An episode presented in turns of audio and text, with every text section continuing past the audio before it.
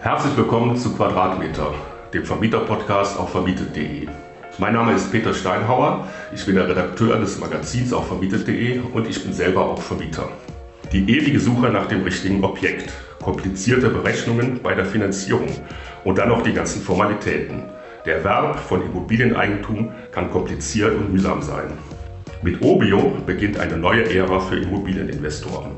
Das Startup zündet den Turbo und verspricht 90% Zeitersparnis beim Erwerb einer Immobilie. Ich begrüße zu unserer heutigen Folge Oliver Wolf, Geschäftsführer Marketing bei Obio. Hallo Oliver, ich freue mich, dass du hier bist. Hallo Peter, vielen Dank für die Einladung und schön, dass ich dabei sein darf. Ja, wir haben heute nochmal das Thema Investitionen. Äh, da haben wir schon einige äh, Podcast-Folgen zu gemacht. Äh, und ich freue mich jetzt hier so ein äh, noch junges Start-up, Obio, zu Gast zu haben. Ja, Oliver, stell dich doch mal selber vor äh, und stell auch das Unternehmen Obio vor. Ja, also hallo nochmal, mein Name ist Oliver Wulff, äh, wie du schon gesagt hast, Co-Founder und CMO von Urbio, einer Plattform, die sich zum Ziel gesetzt hat, den Kauf einer Immobilie so einfach wie möglich zu machen. Und dabei sind wir praktisch in jeder Phase des Kaufs dein Sparringspartner und sorgen am Anfang schon für kuratierte Objekte mit allen möglichen Daten und Einschätzungen. Und dann kümmern wir uns auch um die Finanzierung unserer Nutzerinnen und bieten auch alle Infos und Möglichkeiten über uns in die Themen Kaufvertrag und Notartermin und so weiter reinzukommen. Ja, dann äh, sag uns doch mal, wie lange gibt es Obio schon? Mm, tatsächlich sind wir noch relativ frisch am Markt, könnte man sagen. Also die Idee ist natürlich schon ein bisschen älter. Kann ich vielleicht einmal kurz einfach ausholen und erzählen, wie es überhaupt so dazu gekommen ist, ähm, dass das für uns so ein interessanter, interessanter Bereich war. Und zwar ist, glaube ich, so ein bisschen die Überlegung, und die haben, glaube ich, viele, mit denen ich spreche, irgendwie so in der Form oder ähnlich durchgemacht. Und zwar ist es, du kommst irgendwie von der Uni oder wann auch immer du in deinen ersten Job startest und du freust dich, dass dein erstes Gehalt kommt und das haust du auf den Kopf und dein zweites haust du meinetwegen auch auf den Kopf und spätestens ab dem dritten überlegst du dir mal, gut, was kann ich denn jetzt noch damit machen? Und da ist der erste Schritt für die meisten, glaube ich, wenn sie jetzt nicht sagen, ich lasse das einfach auf meinem Girokonto liegen oder auf meinem Tagesgeldkonto, ist, dass sie sagen, okay, ich mache was mit Aktien. Dann startet man, macht da sein erstes Portfolio, äh, merkt nach einer gewissen Zeit, okay, besser als der Markt äh, bin ich jetzt vielleicht auch nicht, den schlage ich jetzt nicht. Äh, dann landet man so im Bereich ETF-Sparplan und nachdem man das eine Zeit gemacht hat, dann äh, kommen die ganz Verrückten vielleicht auf die Idee, was mit Krypto zu machen und alle anderen fragen sich ja, was kommt denn jetzt noch, was kann ich machen? Und da ist eigentlich Immobilien so ein logisches Thema, über das jeder stolpert. Da kann man jetzt sagen, okay, bei den einen geht es vielleicht darum, eine Immobilie zur Selbstnutzung zu kaufen, ne? ist dann mehr so eine, so eine Lifestyle-Entscheidung, die man vielleicht irgendwie macht. Und viele fragen sich, okay, wie mache ich es denn jetzt? Eine Immobilie kaufen als Investitionsobjekt oder als Anlagemöglichkeit. Und da stehen die meisten eigentlich vor so einer riesigen Blackbox. Ne? Also wo startet man da? Klar, man stellt irgendwie vielleicht mal einen Suchauftrag ein, aber dann weiß ich gar nicht, wie gehe ich denn jetzt mit den Ergebnissen um? Ähm, muss ich jetzt wirklich zur Besichtigung oder nicht, wenn ich überhaupt eine bekomme? Und vor allen Dingen der Prozess danach ist unklar. Ne? Also selbst wenn man jetzt mal da war und so eine Besichtigung gemacht hat und sich mit dem Verkäufer oder Makler versteht, ist dann immer noch die Frage, was mache ich jetzt als erstes? Ne? Wo kriege ich die Finanzierung her? Äh, was denn bitteschön Annuitätendarlehen? Äh, wo kann ich den Kaufvertrag ja organisieren? Wie komme ich praktisch zum Notar dann und äh, wann mache ich das alles und wie mache ich das eigentlich alles. Und ich glaube, da gibt es so zwei Fraktionen dann am Ende. Da gibt es einmal so die Fraktion, ich nenne es mal ganz ähm, also ohne es despektierlich zu meinen Nerds, die sagen, ja, ist doch alles ganz einfach, da liest diese fünf Bücher und dann hast du diese acht Excel-Listen und dann schickst du vielleicht den Maklern zum Geburtstag immer noch einen Blumenstrauß und dann ist es doch alles ganz einfach. Und ähm, das ist dann so die eine Fraktion, die kommt. Und die andere Antwort ist vielleicht so in dieser Reihe, gerade wenn man sich auf YouTube umguckt, kommt da wahrscheinlich relativ schnell drauf. Das ist diese, ich mache dich schnell reich, ich fahre mit dem äh, Mercedes AMG vor und kaufe meine Schulung-Fraktion. Mhm. Und das sprach mich persönlich jetzt partout nicht an. Und da kannte ich zum Glück aber Philipp, das ist auch unser CEO jetzt von Urbio, mit dem ich vorher auch schon zusammengearbeitet habe, der das einfach schon öfter gemacht hat und der so ein bisschen den Job unfreiwilligerweise übernommen hat, aber dann noch gerne übernommen hat, mein Mentor in dem Bereich vielleicht ein bisschen zu werden. Ne? Also mir mal zu sagen, okay, wie funktioniert das denn? Wie gucke ich mir so ein Objekt denn an? Auf was soll ich da denn achten? Und ähm, wie baue ich mir vielleicht so Stück für Stück so eine Strategie zusammen, mhm. wie man mit Immobilien starten kann? Und diese Erfahrung, die wollten wir letztendlich mit Urbio transportieren. Also äh, das war so ein bisschen der, der Nukleus zu sagen, okay, das ist für viele Leute so kompliziert oder uneinsichtig, aber eigentlich sollten es alle irgendwie tun, sich zumindest damit beschäftigen. Und diese Asset-Klasse Immobilien, die wollen wir jetzt, egal ob es jetzt Erstkäufer sind oder Folgekäufer, denn, also ich weiß nicht, wie es dir da geht, aber ich habe auch noch keinen getroffen, der mir gesagt hat, dass er den ganzen Immobilienprozess oder den Immobilienkaufprozess für vergnügungssteuerpflichtig hielt. Für die wollten wir das halt einfacher und schneller verfügbar machen und mit mhm. Urbio praktisch den Markt für die ein bisschen öffnen. Ja.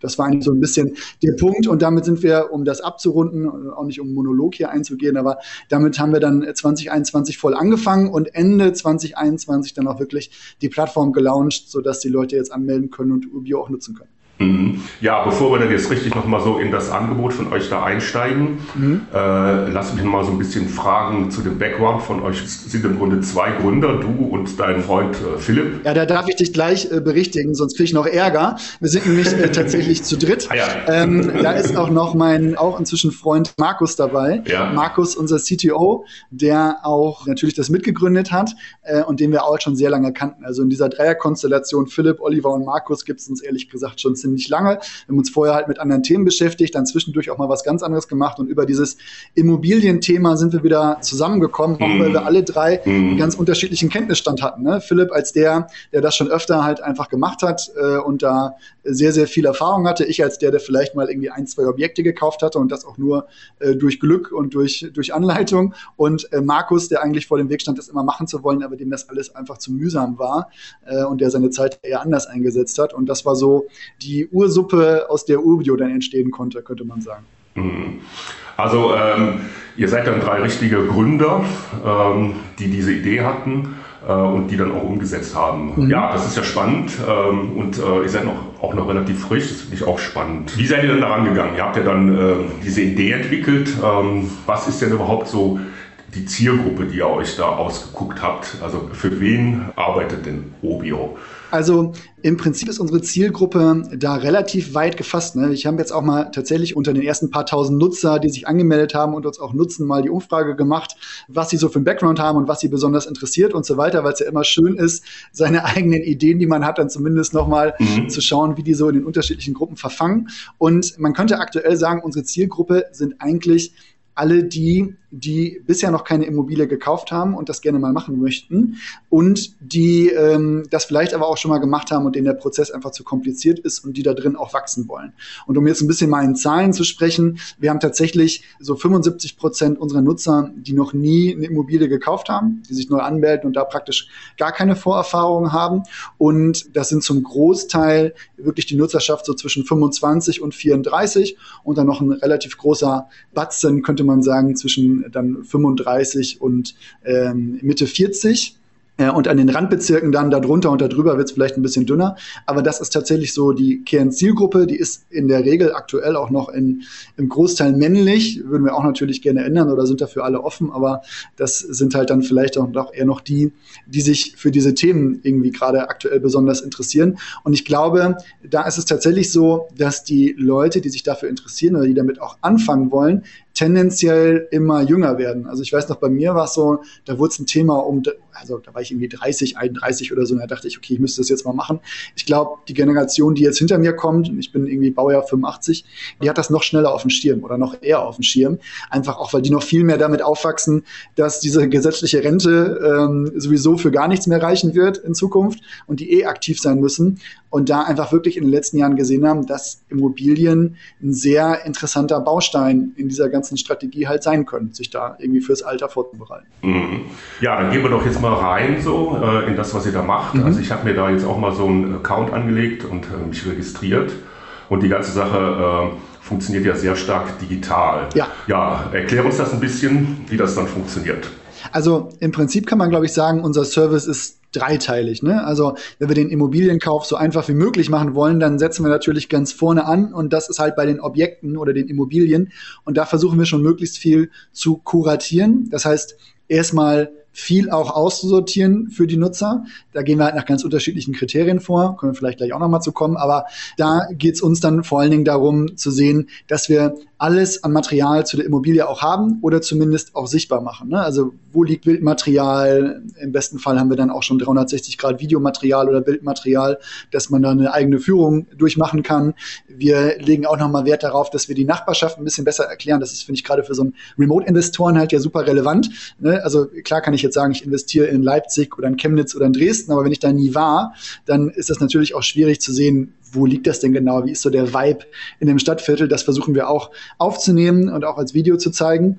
Und ähm, dann kümmern wir uns diesem Schritt natürlich auch darum, und das ist so ein bisschen die Überleitung zum nächsten Service, ist das Objekt denn überhaupt vernünftig finanzierbar? Mhm. Das heißt, passt auch der Bankenwert zum geforderten Preis und so weiter.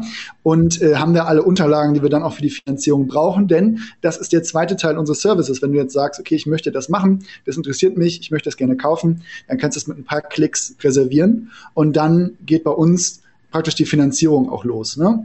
Das heißt, dann prüfen wir, ähm, wie passt das zu dir, welche Konditionen sind da für dich darstellbar äh, und versorgen dich da mit den ersten Finanzierungsangeboten.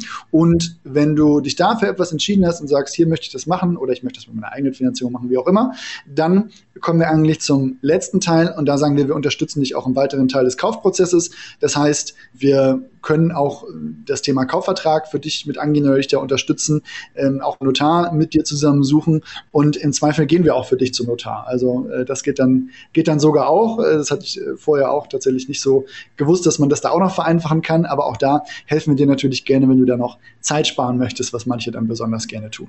Ja, das ist ja interessant. Also ihr betreut praktisch den kompletten äh, Kaufprozess äh, von, von A bis Z. Ja. Das heißt, ich als Nutzer muss da gar nicht mehr viel machen, habe gar nicht mehr viel zu tun. Ja, das finde ich spannend. Und das funktioniert halt alles auch ähm, über euer Portal. Ja. Also als Nutzer muss ich mich da registrieren. Mhm. Äh, was muss ich dann da äh, eingeben? Also was für äh, Daten braucht ihr von mir? Also im Prinzip wollen wir das so niederschwellig wie möglich halten. Ne? Ich habe ja eben schon gesagt, wir wollen das eigentlich diese Asset-Klasse ja mal anderen zugänglich machen. Und wenn wir jetzt dir erstmal 30 Fragen zu dir stellen würden, dann wäre das natürlich irgendwie schwierig. Das heißt, eigentlich brauchst du erstmal nur eine E-Mail-Adresse. Mhm. Das machen wir also da möglichst einfach. Wenn du dich dann wirklich für ein Objekt entscheidest, dann muss sich am Ende ja auch der Verkäufer sicher sein, dass du das machen kannst oder zumindest dir leisten kannst. Und da wir dich da auch einmal kurz dann prüfen, bevor wir auch deine Anfrage weiterleiten, heißt das natürlich, da musst du mal ein paar Angaben zu dir machen. Und das ist dann in der Regel das, was man so eine sehr vereinfachte Haushaltsrechnung nennen könnte. Ne? Also muss man sagen, okay, willst du es alleine kaufen oder mit mehreren? Was ist denn das Haushaltseinkommen und so weiter und so fort. So ein paar äh, kleinere Angaben, mit denen wir das zumindest einschätzen kann, ob das jetzt als erstes zu dir passt, bevor wir dann äh, wirklich zu einer größeren Haushaltsrechnung später übergehen und dir dann auch wirklich die Angebote der Banken so rüberschicken zu können, ähm, dass das für dich alles passt. Ja, aber der Start ist eigentlich super minimalinvasiv und halbwegs barrierefrei, würde ich sagen. Da versuchen wir halt einfach so viel wie möglich da auch ranzukriegen, dass du siehst, okay, es ist einfach, es ist jetzt nicht viel Aufwand, ähm, da mal mit zu starten. Ja, und das erledige ich alles über euer Portal. Also ja. es gibt keine großen Papierorgien, die da stattfinden.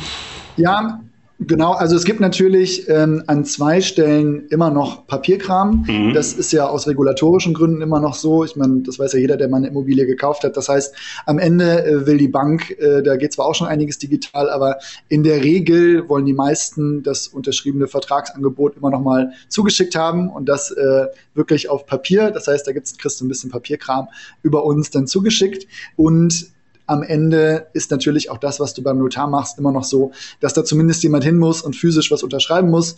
Das heißt, das ist natürlich auch noch nicht so digital, wie das in anderen Ländern ist. Also ich glaube, Österreich ist da ein bisschen Vorreiter in Europa, was ich da zumindest gesehen habe. Da geht ja selbst das schon online. Aber das ist in Deutschland halt dann noch nicht so weit. Das heißt, da kommst du noch nicht drum herum, dass es so ein, zwei Brüche in dieser äh, langen Reise noch gibt die aber dadurch schon deutlich kürzer wird. Ja, das ist so eine Thematik, äh, da könnten wir auch jetzt noch mal so drüber äh, lamentieren.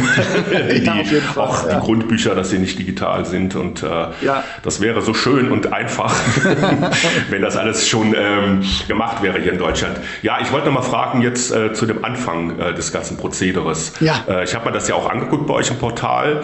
die Objekte, also die Wohnungen, die ihr da anbietet, die sind auch sehr schön aufbereitet. Also man hat Fotos mhm. und gute Infos Fotos. Ähm, ja, wie kommt ihr an die Objekte? Also, wo, wo, wo stammen die her?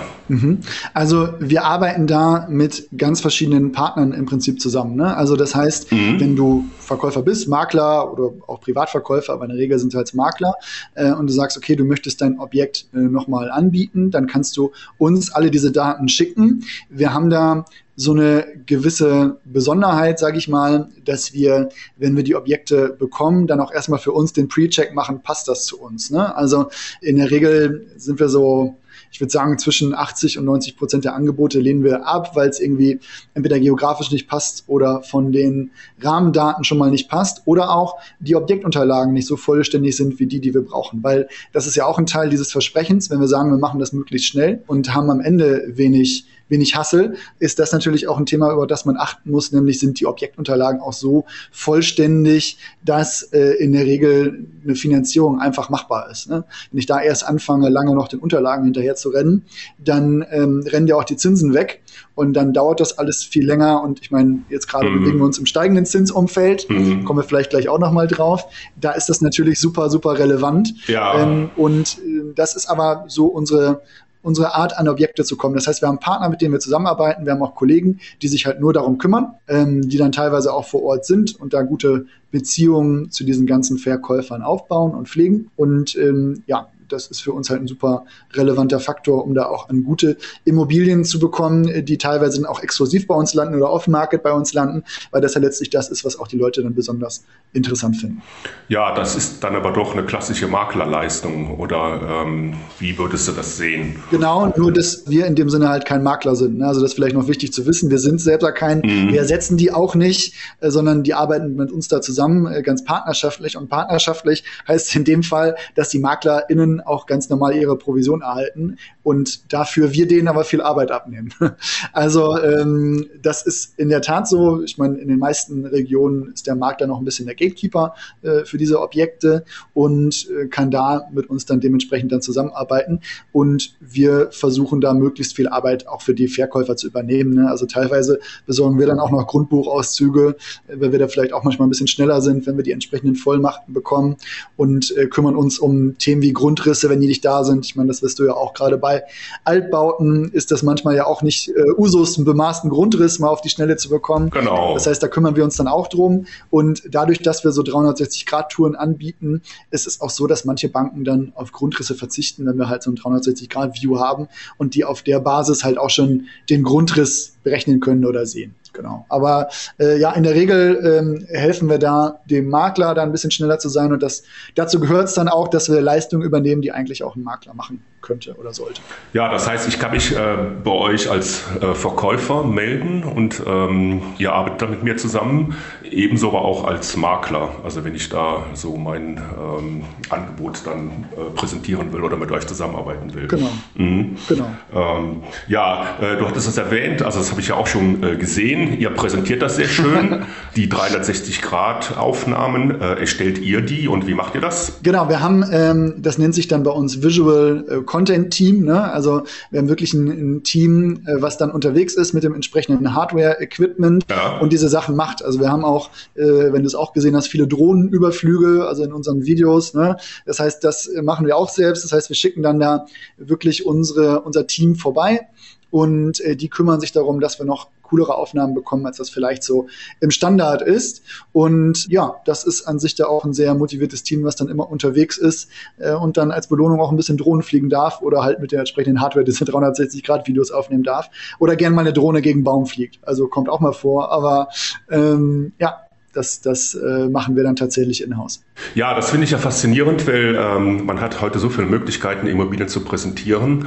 Äh, und ähm, dadurch, dass ich dann so eine Drohnenaufnahme sehe oder auch eine 360-Grad-Aufnahme, brauche ich ja dann gar nicht mehr dahin zu laufen und äh, die äh, Immobilie zu besichtigen. Und das ist ja ein Riesenaufwand so. Ja, da sprichst du einen super, super relevanten Punkt an. Ne? Also gerade wenn ich, ähm, wenn ich auch mit Erstinvestoren spreche, also die das vorher noch nicht gemacht haben, ne, dann kommen die eigentlich alle auch von diesem Standpunkt, ja, ich muss mir das ja ansehen. Und ich habe das ja auch gemacht. Meine erste Immobilie habe ich auch ein ja, einen Tag freigenommen oder das mir mit irgendwas zusammengelegt und bin nach Berlin gefahren. Ne? Also ich wohne in Hamburg, bin nach Berlin gefahren, habe mir das da angeguckt mhm. und dachte am Ende, was ein Unsinn. Also mir so eine, in dem Fall war es eine Einzimmerwohnung in Friedrichshain irgendwie anzuschauen, in so einem Komplex mit wahrscheinlich, also nicht 90 Wohnungen. Ähm, das muss halt eigentlich gar nicht sein. Ja, du kannst das im Endeffekt eh nicht ordentlich beurteilen. Und es ist ja auch, und das ist ja der Unterschied zum Immobilien zur Selbstnutzung kaufen. Es ist dir ja egal, wie es da ein bisschen aussieht. Ne? Ob jetzt die Einrichtung schön ist oder ob die Sonne schön über den Balkon untergeht, das spielt bei der, äh, bei der Nutzung äh, oder beim Kauf zur Selbstnutzung eine Rolle, aber nicht, wenn du es praktisch vermietet hast. Da geht es dir nur darum, kriege ich das einfach und gut immer wieder vermietet. Und da spielen ja ganz andere Faktoren eine Rolle. Ja, und da sind ja viele äh, Besichtigungen dann auch umsonst. Ne? Ist man extra ja. hingefahren und dann ja, sieht das man, kommt noch dazu. auch um Gottes Willen, das ist eigentlich doch nicht das, was ich hier ja, will oder genau. was, was da jetzt in Frage kommt. Und äh, ja, das finde ich schon spannend. Also da gibt es heute ganz viele Möglichkeiten und so wie man heute äh, alles Mögliche remote macht, ist auch dieser ganze, dieses ganze Prozedere äh, heute sehr äh, einfacher zu gestalten. Genau. Ja, ähm, also das habe ich mir bei euch angeguckt, fand ich auch äh, sehr spannend und interessant. Ähm, ja, dann, äh, was ihr auch macht, ihr habt ja so eine Art Guides für so gewisse äh, Regionen. Äh, das finde ich auch spannend, weil äh, ich muss ja ein bisschen so, ähm, also Lage, Lage, Lage, die alte Immobilienweisheit. Ja, genau. Und das kann ich ja dann auch oft ja. nicht so beurteilen, wenn ich mich in der Stadt jetzt nicht so auskenne. Wenn ich jetzt hier nicht weiß, dass in Berlin ähm, sagen wir mal, äh, wie es da in Neukölln aussieht oder Prenzlauer Berg und was da die Unterschiede sind. Ja. Ähm, wie funktioniert das bei euch? Erklär das mal ein bisschen. Mhm, also wir haben da im Prinzip ja auch, also wir haben ja eh das Visual Content Team, das heißt, wie eine Kamera funktioniert, wie man mit Drohnen fliegt und so weiter, das wissen die schon. Mhm. Ähm, wir haben aber allerdings auch im Marketing-Team Kollegen, die sich wirklich darum kümmern, dann zu schauen, okay, was gibt es denn an diesem Bezirk, was interessant ist, ja? Und da geht es jetzt nicht darum, so also standardmäßig einfach zu sagen, hier ist alles super, investier da mal, sondern wirklich zu zeigen, ja. was ist denn so der Vibe in diesem Stadtteil? Ne? Äh, wer wohnt hier und ja. wo geht das vielleicht hin und womit ist das vergleichbar, um dir wirklich mal einen Eindruck zu vermitteln, wie sieht es da jetzt halt tatsächlich aus? Und da kommt in nächster Zeit auch noch einiges mehr, weil wir natürlich da ein bisschen hinterher sind, auch in den Städten, in denen wir noch aktiv sind, diese District Guides zu schießen, äh, weil gerade mit dem ganzen Aufwand da wirklich sich die Skripte zu überlegen, zu schauen, mal vor Ort zu schauen, welches, welche Locations eignen sich gut und wo könnte man was shooten und was ist hier besonders repräsentativ. Mhm. Das ist dann immer ein bisschen der Aufwand, den wir da machen, aber den machen wir natürlich gerne, weil ich persönlich auch finde, es hilft sehr. Ne? Und das ist so ein bisschen vielleicht der Grund, warum Urbio Sachen da irgendwie anders macht. Also im Prinzip nicht nur Philipp, Markus und ich, sondern alle anderen auch, die bei uns arbeiten, die sind im Prinzip auch Zielgruppe von Urbio. Das heißt, da überlegen wir uns eigentlich nonstop jeden Tag, was wäre denn noch cool zu haben, mhm. um das allen Beteiligten irgendwie zu erleichtern. Ne? Und ähm, das halt mal wirklich schön am Produkt zu arbeiten, an dem man selbst doch irgendwie zur Zielgruppe gehört. Und das hat mich halt zum Beispiel super interessiert. Also ich habe äh, privat vorher mal in eine Wohnung in Leipzig investiert, tatsächlich auch ohne sie mir vorher groß angeguckt zu haben oder da gewesen zu sein. Und es war schön im District Guide dann mal zu sehen, okay, wie sieht's da eigentlich aus? Ne? Also ähm, das finde ich äh, super, super spannend und deshalb auch eine gute Unterstützung für den Käufer. Ja, ich finde ja auch, äh, dass äh, deshalb eine Unterstützung, äh, weil die Situation ja so ein bisschen sich verschärft hat und ähm, ja. viele Lagen ja auch vollkommen, also da findet man gar nichts mehr. Äh, hier in Berlin, ja. äh, sagen wir mal so eine Gegend wie, wie Prenzlauer Berg, ich glaube, das ist ziemlich durch, also sind die Preise so teuer ja. und ähm, da hat es kaum noch Zweck äh, zu investieren. Ja gut, es gibt immer noch Leute, die finden da was, aber das ist nicht so einfach, vor allem wenn man auch jetzt nicht vor Ort ist.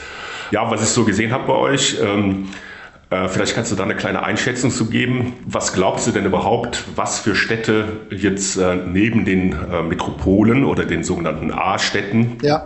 die ja ziemlich überrannt sind, ja. wo da die Entwicklung hingeht? Also wo macht es noch Sinn zu investieren hier in Deutschland, ja. in welchen Städten? Also generell, du hast die Metropolen ja gerade schon angesprochen. Ne? Und ich persönlich wohne ja auch in Hamburg. Mhm. Und da war es mir auch immer in den letzten Jahren schon zu teuer, was für mich selbst zu suchen. Ne? Weil da suchst du natürlich auch in ganz anderen Maßstäben. Ja? Da suchst du irgendwie für, für Familie und so weiter. Ähm, und ich glaube, dieses Problem haben halt viele. Ne? Die sehen halt, ja, okay, in Berlin, ja. ähm, ich finde das zwar interessant und ich glaube auch an die Wertsteigerung. Ja? Ich glaube da vielleicht auch immer noch dran. Das ist auch realistisch. Mhm. Aber es ist egal, woran ich glaube. Ich kann mir den negativen Cashflow vielleicht auch einfach nicht langfristig leisten. Mhm. Äh, den so eine eine, so ein Immobilienkauf in dem Bereich bei steigenden Zinsen und so weiter in dem Umfeld halt mit sich bringt. Und was ich eigentlich besonders interessant finde, sind, ähm, ich, wow, darf man sie so nennen? Ich nenne es mal B-Städte. Ne? B-Städte und die Speckgürtel darum herum. Also ohne diesen Städten zu nahe zu treten. Ja. Jetzt nicht erste, erste Reihe Berlin, Leipzig, München. Da gibt es natürlich weiterhin äh, Angebot. Das ist sehr teuer und das kaufen sich dann in der Regel Leute, die auch wirklich sagen, ich gucke jetzt hier nicht so auf, den, auf meinen Cashflow, sondern ich will irgendwie mein äh, Geld in Sicherheit bringen ne? und ich habe davon genug, so in dem Sinne. Aber ich finde halt super interessant Städte wie Leipzig, und das ist ja auch kein Geheimtipp mehr, aber dann auch Städte wie Dresden, äh, Magdeburg, da gibt es auch einfach positive Schlagzeilen rund um diese Städte. Und da geht es für mich immer darum, zum Beispiel haben diese Städte ein positives Bevölkerungswachstum in nächster Zeit äh, oder in den nächsten Jahren ist das prognostiziert. Und selbst wenn sie es vielleicht nicht haben, äh, spielt das eine Rolle für das Objekt, was ich mir irgendwie anschaue. Ne? Also ein Beispiel, um das mal zu nehmen, ich glaube, Chemnitz als solche, als Stadt wächst jetzt nicht. Aber wenn ich mir ein Einzimmer-Studentenwohnung in einer Stadt mit einer TU kaufen kann, und ähm, das noch für eine Rendite mache, die gut ist und da vielleicht auch keinen oder nur einen geringen negativen Cashflow mitnehme, dann ist meine Wiedervermietbarkeit immer noch sehr hoch. Mhm. Also um das Ganze ein bisschen zu abstrahieren, würde ich, wie gesagt, weiterhin sagen, super interessant finde ich diese B-Städte und da auch die Metropolregion drumherum. Und dann sollte man sich wirklich auch nicht das natürlich eh, eh nicht blind kaufen, aber dann wirklich auch überlegen, was, was bedeutet das für dieses Objekt, was ich mir hier angucke? Ne?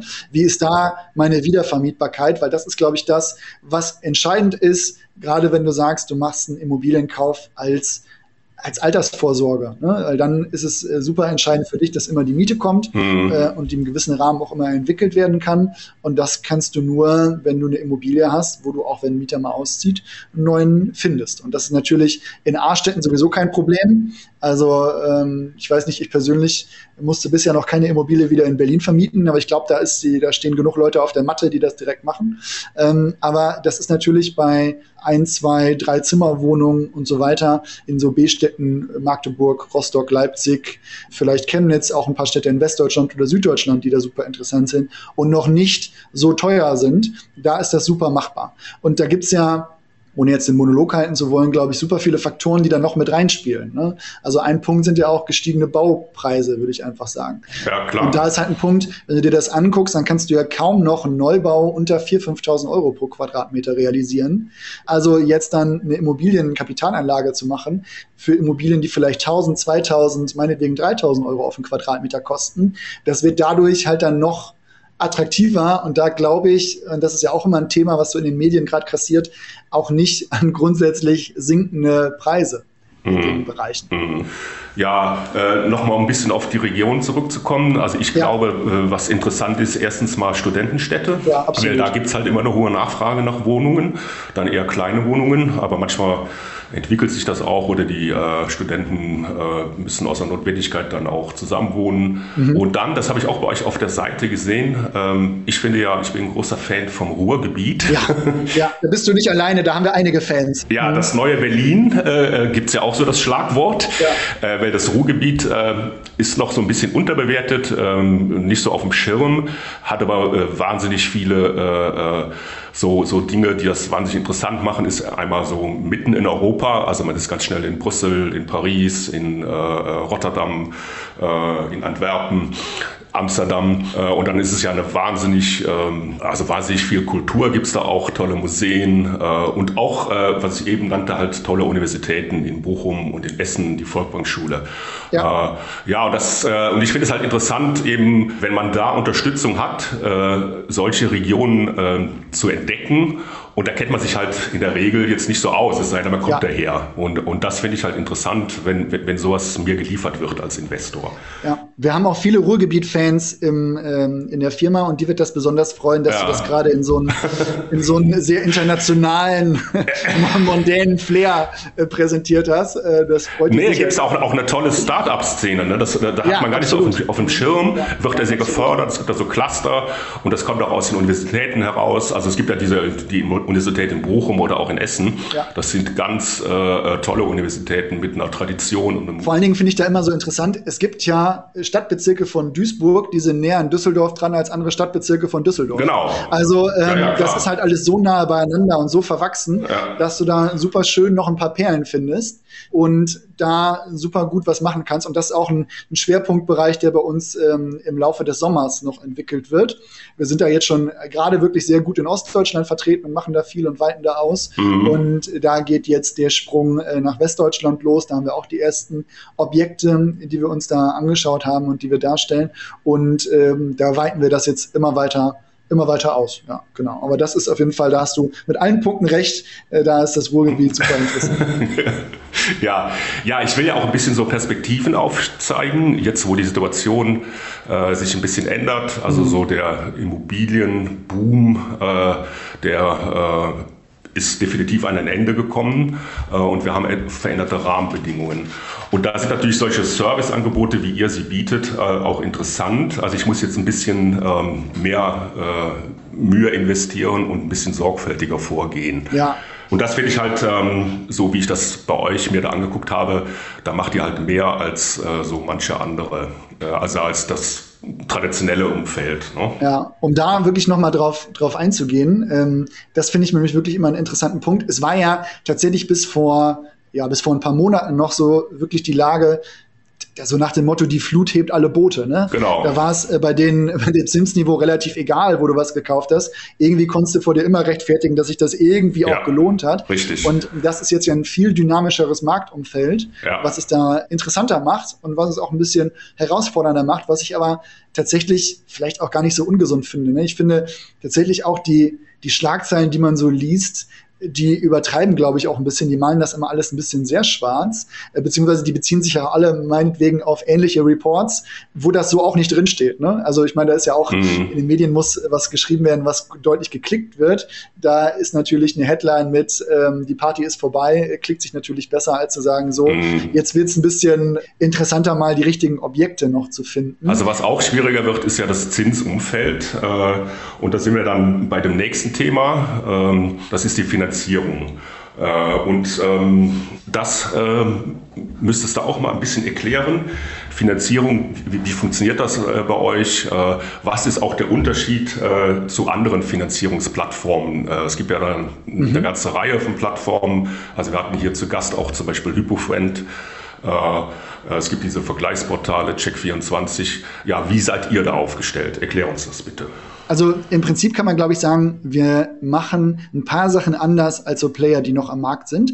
Also so ein bisschen same, same, but different. Ne? Mhm. Ich glaube, erstmal, was uns unterscheidet, wir sind einfach an allen Plattformen angeschlossen und sind da sind da nicht für bestimmte nur da und ähm, arbeiten teilweise auch mit Banken, die sonst mit gar keiner Plattform arbeiten. Und das machen die eigentlich aus zwei Gründen. Also erstmal haben wir dann ein sehr erfahrenes Team von FinanzierungsberaterInnen, die wirklich viele Verbindungen zu den Banken auch haben, was ehrlich gesagt ein Punkt war, von dem ich gar nicht dachte, dass der so wichtig ist. Aber das ist dann wirklich tatsächlich so, ne? dass man mal einen Hörer in die Hand nehmen kann und noch ein Thema irgendwie klären kann, wenn das auf einer Plattform irgendwie rot erscheint, wie ich mir gesagt habe, dass man das doch noch irgendwie dreht oder eine Lösung findet ähm, für den Kunden, die dann noch wirklich optimal ist. Und zusätzlich haben wir eigentlich einen weiteren Vorteil, denn nicht, wir machen den Banken weniger Arbeit. Also das ist ja bei uns so, wir haben im Vorfeld die Objekte geprüft, wir haben die Unterlagen da an der Hand oder besorgen die halt noch und wir haben den Käufer im Vorfeld gecheckt und den auch schon auf dem Objekt gemappt. Das heißt, da kommt eigentlich in diesen Anfrageprozess für Finanzierungskonditionen gar nichts mehr dazwischen und diese wenige Arbeit, die wird dann eigentlich damit honoriert, dass wir entweder auch mal bessere Konditionen bekommen oder auch eigene Kreditprodukte vielleicht mal gebaut bekommen. Äh, zum Beispiel für Immobiliardarlehen unter 50.000 Euro, was mir im Vorfeld gar nicht bewusst wurde, dass man dafür schon eine Immobilie kaufen kann. Aber ähm, ja, das geht ja tatsächlich schon. Mhm. Ja, spannend. Also äh, ihr nimmt äh, zum einen mir als Käufer sehr viel Arbeit ab äh, und dann auch noch den Banken. das heißt, sehr viel Arbeit fällt, fällt bei euch an. Äh, dann stellt sich natürlich die Frage, ähm, wie finanziert ihr euch oder, oder ja. kostet mich das was als, als, als Käufer oder als Partner von euch? Ja, wenn man jetzt so drüber nachdenkt, ne, wir nehmen dir als Käufer natürlich Arbeit ab, wir nehmen dir als Verkäufer Arbeit ab und wir nehmen der Bank noch Arbeit ab. Aber tatsächlich ist es für dich als Käufer kostenlos, auch für dich als Verkäufer ist das kostenlos. Ja. Und wie andere Player, die du gerade schon genannt hast, finanzieren wir uns eigentlich über die Provisionen der Finanzierung, die bei uns laufen. Ähm, nur, dass wir dafür halt einfach ein, ein größeres Gesamtpaket bieten. Also, mhm. ja. Mhm. Ja, gut, dann. Ähm, ihr, euch gibt es so ungefähr seit einem Jahr. Ähm, so, wie siehst du denn so, so eure Zukunft? Ähm, ja, was meinst du, äh, wie sich das weiterentwickelt, auch jetzt äh, vor dem Hintergrund, äh, dass der ganze Immobilienmarkt, äh, hatten wir eben schon erwähnt, äh, so ein bisschen äh, nochmal sich verändert?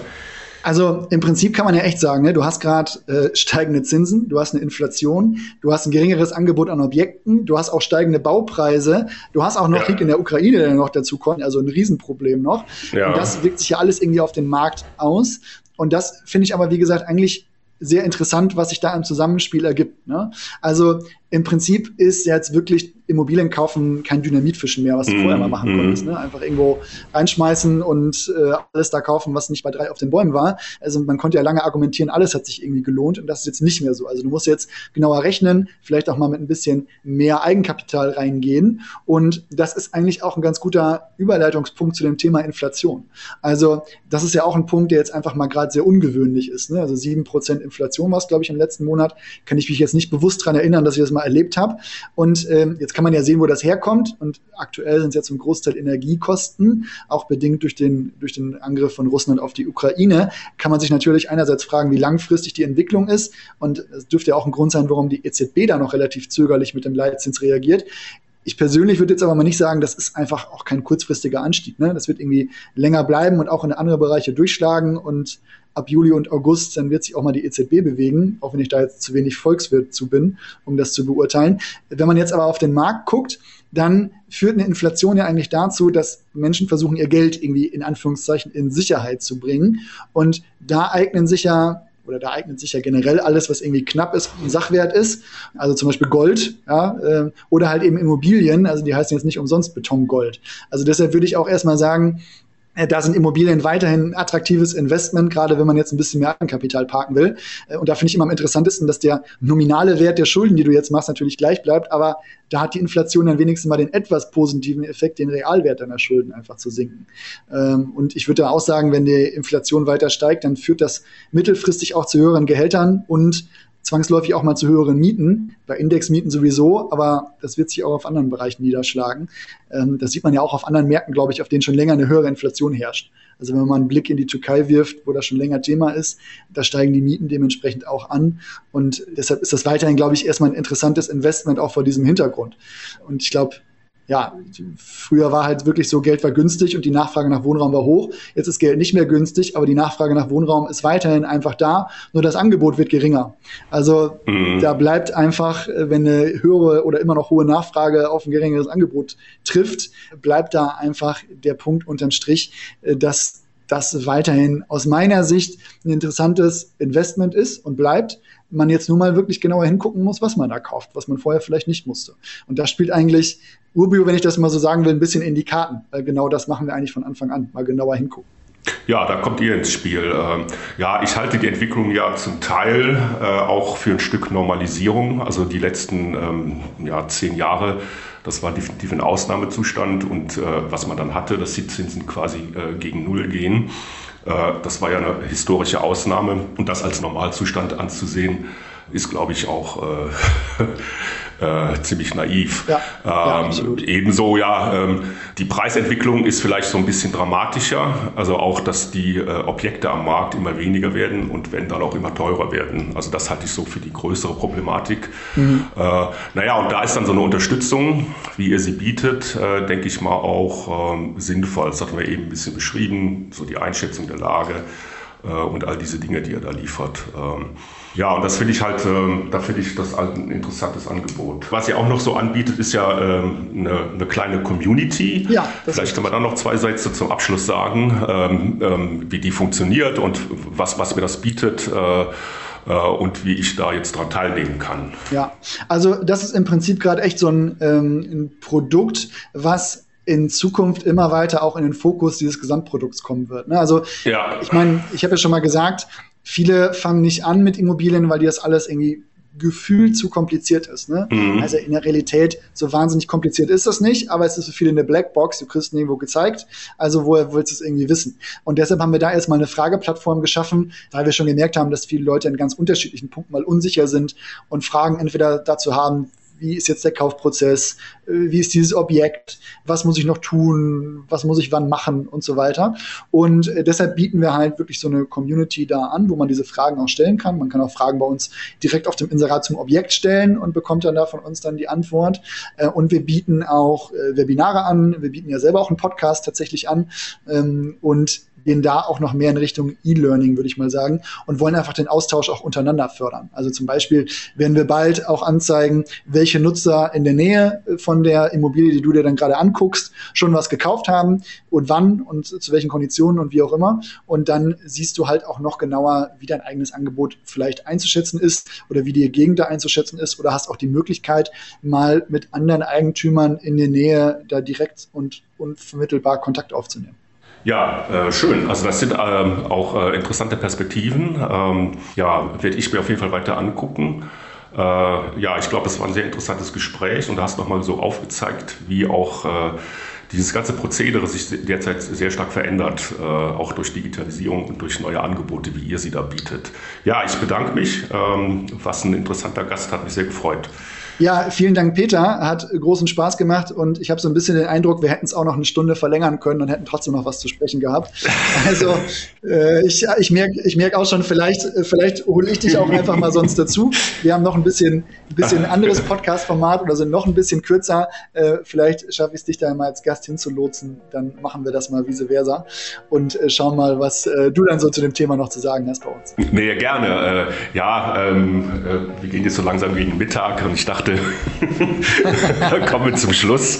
Äh, also ich sehe schon die Ersten bei uns hier im Büro, die, die äh, das Essen äh, servieren auf unserem großen Tisch. Ähm, ja, ähm, hört gerne auch bei dem Oliver rein in den Podcast. Also ähm, ich denke, das lohnt sich, haben wir ja heute gehört. und ich denke, wir können auch hier ein bisschen auch mal unsere ähm, auch andere Podcasts empfehlen. Und ich freue mich auch, wenn ich mal Gast bin bei dir. Ne? Also, dann äh, tschüss. Freut mich. Bis dann.